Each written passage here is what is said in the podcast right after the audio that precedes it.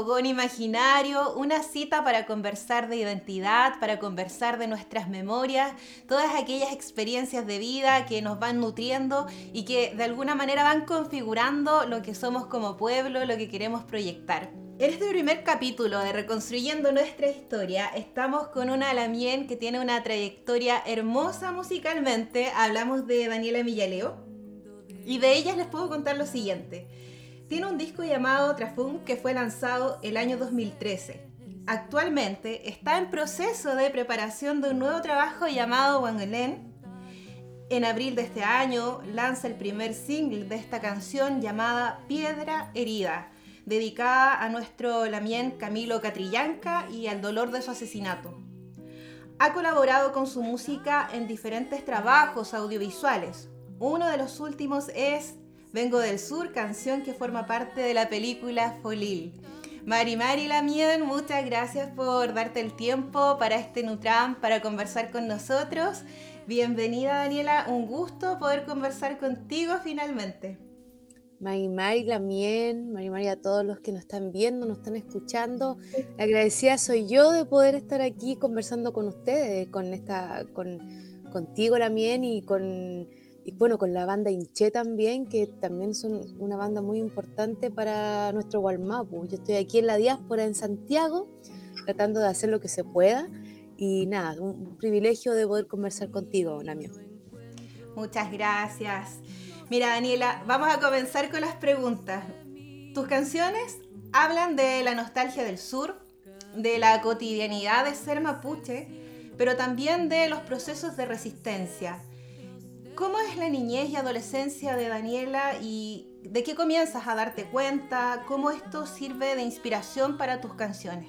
Bueno, eh, el, comprenderse eh, nieta, en mi caso, o hija de, una migración, migración forzada. Recordemos que los que, las lamien que migraron del sur lo hicieron por el empobrecimiento de nuestro Gualmapu, por el despojo territorial de nuestro, nuestro Gualmapu. Y históricamente eh, la gente ha migrado a las, a las ciudades para poder eh, tener un destino mejor. El caso de mi abuelo y de mi abuela, de mis par de abuelos, yo fui criado por un par de abuelos materno y paterno, y, y uno crece con eso. Yo crecí con el sur, eh, en Calamate, crecí con el sur en el Merquén, de muy chica probé la ají.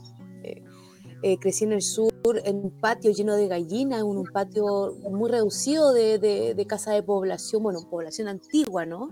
Las casas igual eran más grandes, tenían un patio. Y ahí mis abuelitos tenían gallinaciones.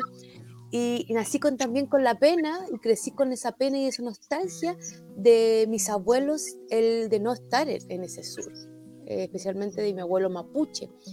Em, que amaba su tierra, amaba porque él falleció y bueno, se fue a morir al sur, alcanzó al, retorno. Entonces yo eh, crecí con eso, pero también crecí con una identidad eh, típica de, las periferias santiaguinas, ¿no? Em, de las poblaciones santiaguinas, cierta organización, cierta forma de, de ver em, la clase eh, entonces yo acarreo, como la palabra muy antigua, como que cargo con un montón de, esos paradigmas, un montón de esas vivencias, de esa nostalgia, con un montón de historia. Em, y mi vivencia fue eso, ¿no? De, hecho, en la población tenía y tengo amigos que son viejitos, que son abuelos, ¿no? Aprendí a tejer, eh, a telar a palillo y a crochet eh, a hilar, como lo hacía mi abuela. Eh, no sé dónde se conseguía lana de oveja, hilamos aquí mismo. Eh, a cocinar. Em, y, tengo en, mi ADN, aunque esté en Santiago, ese sur también, ¿no? Esa sobaipilla, esa cazuela, el trapi y, un montón de cosas que, que, compartimos también con otros pares acá y que, como, como uno puede decir, em, tenemos una pequeña comunidad mapuche aquí en Santiago que tiene que ver mucho con esa memoria, con ese arraigo, con ese desarraigo y con esa nostalgia del sur. Qué bello los pasajes, los umbrales, yo me imaginé eh, todo lo que también yo viví en la niñez y, la verdad que esa mezcla también con, la urbanidad, sin duda igual le va dando una característica especial a la música que tú vas haciendo, Daniela. Así que muchas gracias por, eh, por ese imaginario, esa evocación tan hermosa que nos diste. Dani, estamos en un momento de la historia en que cada vez se hace más fuerte la lucha de las mujeres por posicionarse en diferentes espacios. ¿Cómo has visto que el feminismo ha entrado en el corazón de las mujeres mapuches? Tiene características particulares, hay una visión del ser mujer eh, que es diferente. Eh, ¿Cómo los ves tú desde tu experiencia, desde el compartir también con otras Lamien, tanto acá en el sur como en, Santiago? Yo creo que ahí hay que hacer unas diferencias importantes. Yo, por ejemplo, soy feminista, pero porque yo opté ser feminista. Em, pero también hay mapuches que, mujeres mapuches que no son feministas. Y yo siento que el feminismo en sí tiene que ser eh, una elección individual y el antipatriarcado tiene que ser una, una opción que sea colectiva, ¿no? Y eso es como lo importante de comprender el feminismo porque el feminismo no se impone y el feminismo también para las mujeres mapuche, para las mujeres de comunidad, para las mujeres que somos parte de algún pueblo en resistencia, eh, se utiliza como un instrumento, ¿no? Este instrumento que hablan las hermanas bolivianas que hacen el quiebre, eh, para demostrar que existe un patriarcado que está también en nuestro pueblo. Em, yo sigo el feminismo desde el Yala, el feminismo comunitario, y ese feminismo que viene también desde lo, desde lo, desde las mismas comunidades, de las mismas mujeres comunitarias, es lo interesante, ya que, ya que hablan que existen diversas violencias. Y esas violencias, en lo particular, en el caso de los pueblos de resistencia, eh, tiene que ver con un patriarcado violento, el patriarcado que nos oprime a todas las mujeres, pero también a todos los hombres, a nuestros hijos, nuestras hijas, nuestros ancianos y ancianas, y en lo particular a nuestra naturaleza. Entonces Berta Cáceres, una mujer eh, del pueblo lenca que defendía el río, eh, que fue asesinada por un feminicidio empresarial, eso está comprobadísimo, hablaba que ella ella luchaba contra el patriarcado, porque el patriarcado era quien destruía el río, el que quería poseer el río. Por ende, ella era feminista, porque este tipo de feministas que vienen de las comunidades están en contra de un patriarcado violento, de una empresa extractivista que está oprimiendo también nuestra tierra. Y, y las mujeres que abrazan el feminismo mapuche tiene que ver con eso, yo creo, ¿no? Pero también hay mujeres que no son feministas, que son mapuche y también defienden la tierra, porque el problema no es la ideología en sí, sino es el patriarcado. Eso es lo que hay que votar entre todas, yo creo, siendo o no feminista. Y, y yo creo más temprano que tarde que, esto va, a tomar, va a tomar un peso importante, ya después de todo el peso que ahora tiene. Eh, y vamos a lograr grandes cambios, no tan solo para nosotras, no sé si podamos ver nosotras ese, ese cambio, pero sí nuestras hijas y las hijas de nuestras hijas van a poder comprender un mundo diferente eh, sin la violencia que nos oprimió a nosotras, a nuestras madres, a nuestras abuelas. Interesante el mensaje, eh, eh, también esperanzador que nos dejas para las nuevas generaciones, Daniela, y también entender que cada proceso también es personal, individual en cuanto a, abrazar el feminismo y que dista totalmente también de las luchas colectivas. Eh, me parece que eso enriquece mucho la posición que nosotros podemos también ir mostrando, especialmente a través de, estas diferencias culturales necesariamente. Así que agradezco mucho la respuesta que, nos das en ese sentido. Yo, yo creo, eh, disculpa, complementando un poco eso, que es súper importante que lo digamos como mujeres mapuche, que el por qué abrazamos también el feminismo, si no hay que negar que dentro de nuestro mismo pueblo existe un patriarcado, existe un machismo imperante sobre nuestros cuerpos que violenta a nuestras mujeres y eso existe en el pueblo mapuche, en el pueblo chileno, en toda Viayala, como digo yo, toda Latinoamérica, existe. Y por eso las mujeres han abrazado el feminismo, porque el feminismo ha dado ciertas respuestas a toda esta violencia, ¿no? Pero la cultura también tiene que hacerse cargo de esta, de esta respuesta de, estas respuestas, ¿no?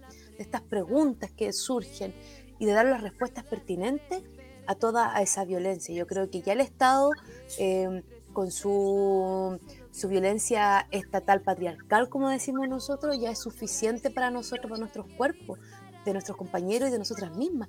Por eso también nuestra misma cultura tiene que hacerse cargo de, de las otras violencias que existen y para que no nos crucen tanto, ¿no? Se cruza la violencia estatal, la patriarcal de nuestros compañeros, también la extractivista con, nuestra, con la destrucción de nuestra naturaleza, con el despojo de nuestros web.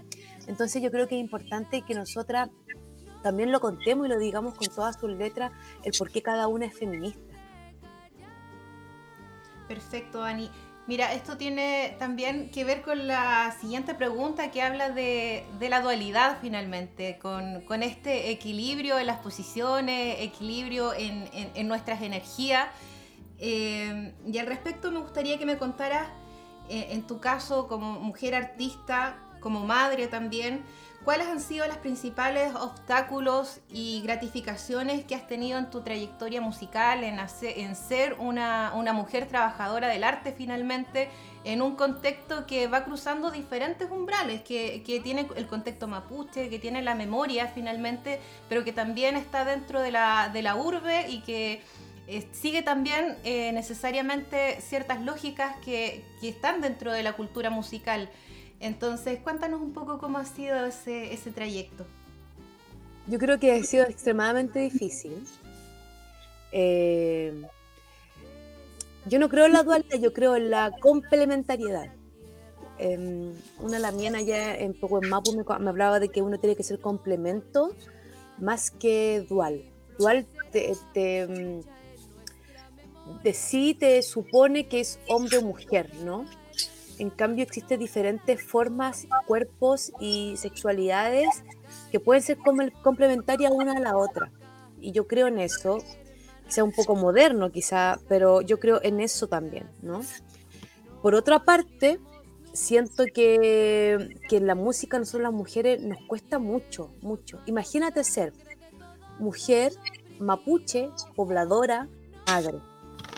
Eh, a mí un productor me dijo que yo si iba a quedar embarazada, iba a ser mamá, la voz te cambiaba y no podía ser más, más cantante. Eso es terrible porque yo parí a mi hija y canté mucho mejor. Eh, ¿Cachai? Eh, y, claro, pues son productores que dicen que son casi feministas, etc. Eh, en la música hay mucha... Mm, bueno, antes había mucho más censura por ser mujer y tener un mensaje o feminista o un mensaje político netamente ligado a lo mapuche, al conflicto mapuche. Se me costó un montón, la verdad. Fui censurada, em, fui, me, bueno, me han, apagado los micrófonos, me han sacado de concierto em, y he tenido la posibilidad de también saber de que hay gente que habla, gente mapuche que habla que mi música también es peligrosa para el movimiento mapuche. A cual ahí uno, uno se cuestiona un poco el por qué, pero uno siempre tiene que darse cuenta de que existe ya demasiados prejuicios en torno a las mujeres y que las mismas mujeres hemos estado em, rompiendo, ¿no? Como que estas cadenas que, de prejuicios de que dicen que que las mujeres con un mensaje feminista les va a meter cosas en la cabeza a nuestra Lamien. Yo no tengo, yo no, yo no soy nadie para meterle en la cabeza a nadie, ¿cachai? Yo solamente cuando canto hablo sobre mi vida y sobre cómo eh, eh, las opciones de mi vida. O sea, y una de mis opciones es ser feminista, pero también otra de mis opciones es ser madre. Otra de mis opciones es tener una conciencia de clase y otra de mis opciones es hacer una música netamente casi política. Eh, pero a pesar de todo eso, y esto yo quiero, y quiero decir que a pesar de, bueno, de, tener un contexto así, de estar en un contexto así, porque tampoco la idea es victimizarse, sino que contar que, ha costado, porque una cosa ya es ser eh, mujer, ser mapuche, ser madre, y otra cosa es ser pobladora. Entonces un carácter de clase ahí súper importante cuando tú ves que en la escena musical, eh, chilena, por ejemplo, eh, existen un montón de cantantes que ninguno tiene apellido González, bueno, uno solo, o apellido López, y menos un apellido que es mapuche dentro de la escena musical. Entonces te, em, te empujan a quedarte solamente como la cantante mapuchita. Y digo mapuchita porque me lo han dicho, me han dicho que yo soy, ah, la cantante mapuchita. Em, con un cierto grado de folclorismo y paternalismo heavy, eh, que tú solamente tienes que cantar eh, canciones en mapudungún porque salir de eso ya no, eh, ya no, no, eres mapuche y todo esto. Entonces ha sido complejo también el grado, y me lo ha dicho gente de derecha y de izquierda. Y, y es complejo también sentirse como de clase, ¿no? O sea, yo soy de las personas, de, de la gente que conoció un violín, por ejemplo, toqué o vi un violín a los 15 años. Hay gente que aprende a tocar violín a los 5 años, ¿no? Yo aprendí a tocar guitarra más o menos porque todavía toco pésimo. Bueno, ahora tengo músico, así que está bien. Em, aprendí a tocar guitarra como a los 21 años, o sea, o 24, bastante vieja, ¿no? Y es porque no había como eh, aprender de la música. Tus padres no, los padres aquí en la población netamente se enfocaban en darte un poco de estudio, porque generalmente tú estudias en un colegio con números, entonces no es tan caro, eh, alimento y eso, más que nada, es lo que se pueda. Y un instrumento muy difícil, una guitarra, mi primera guitarra, que la tengo por acá, eh, me la compró mi abuelita, cachando que yo iba para allá, y y me la, compró una vecina y le costó 15 lucas en ese tiempo. Yo tenía 16 años. Y fue maravilloso, era súper dura, tenía los dedos súper rotos, pero como mm, si se, hace un, esfuerzo sobrehumano, mi, abuelita, mujer pobladora, que trabaja en un kiosco, para comprarme una guitarra en Navidad. Eh, nunca he contado esta historia, pero es súper emocionante comprender que que alguna parte de tu familia independiente que te digan que te, vaya a morir de hambre en la música, también digan, ya, bueno, te vamos a comprar la guitarra porque es, por último, de hobby, ¿no? Mi mamá siempre me decía, eh, esto es un hobby, ¿no? Me decía, vaya a terminar tu estudio, vaya a trabajar lo, lo tuyo, ¿no? Esto es un hobby, ¿no? Y ahora mi mamá con el pecho súper levantado porque hay gente como el vocalista de Sol y Lluvia que una vez se la encontró y me dijo, uy, usted es la mamá de la Daniela Villaleo y mi mamá, se, dio primera vez que le dio orgullo. Em, y yo, eh, bueno, como que de cierta forma, de cierta forma, y yo siempre lo digo, porque eh, soy súper allegada con la junta de vecinos de mi población aquí en Santa Julia, en Macul. Em, para mí esto no es un logro mío, yo he avanzado con la ola, sino que es un logro de todos los niños y niñas pobladores que soñaron alguna vez tocar, en un gran escenario mientras pasaban la virutilla o, barrían el piso de tierra o el piso de madera desde sus casas de población. Em, uno de mis sueños es como dar la posibilidad a algún niño proleta, algún niño que no, no pueda, eh, niña o niño, poder que graben un disco. A mí me costó un montón grabar un disco, pero eh, lo mío para grabar el disco fue un poco más de suerte. Alguien me dijo, oye, yo te grabo el disco. Y yo nunca supe que las personas que dijeron eso eran gente muy importante dentro de la industria de la música em, chilena y que me ayudaron hasta el día de hoy, ¿no? Em, netamente por el mensaje que tenía mi música. Yo sin pedirlo, sin andar eh, diciendo esto. Al final, yo canto, y eso es lo que digo en todas partes, yo canto porque me gusta cantar. Lo demás vendrá o no vendrá, y ya no me importa eso. Eh, si no, no sé, pues me dedico al trap, no sé. porque plata con esto no se gana, pero lo que se gana es la felicidad inmensa de ser un grano de arena para el proyecto político del pueblo en que estamos nosotros y nosotras. ¿no? Eh, es súper importante comprender que somos granitos de arena, no somos los protagonistas de esto. La música es parte de un Huaychán, de una revolución, de la lucha de nuestro pueblo.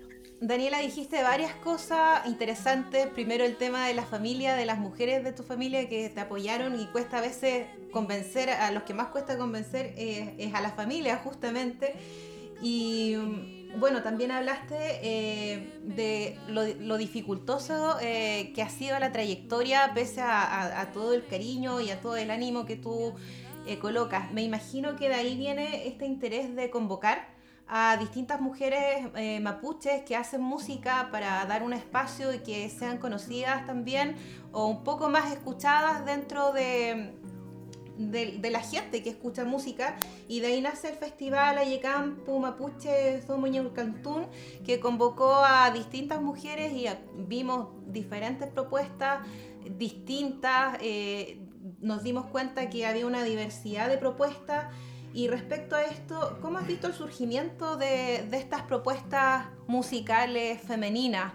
Em, ¿Cómo crees que se está dando actualmente eh, en, la escena esta, esta emergencia de propuestas de mujeres mapuches haciendo música? Es difícil hablar un poco de esto porque el festival nació de rabia, nació de un montón de peleas que tuve. De hecho, me llamaron de un lugar en Valdivia, no voy a decir nada más que el lugar, y me dijeron, Lamien, tenemos un concierto para esto, eh, ¿se puede presentar? Ya, yo siempre pregunto quién está dentro de la parrilla para no tocar con gente que está funada, por ejemplo. Importante. Eh, importante para mí. Y me dicen, esta persona, esta persona, esta, esta y esta, y usted. Y le digo, oiga, pero Lamien, aquí hay puros hombres y, y mujeres, soy yo nomás. No, Lamien, es que no hay tantas mujeres. A ver, Lamien, usted pone, o usted pone otras mujeres o yo no toco. Y me dijeron, no es que no hay más mujeres. Y yo dije, ya, no toco. Y, me bajé del concierto.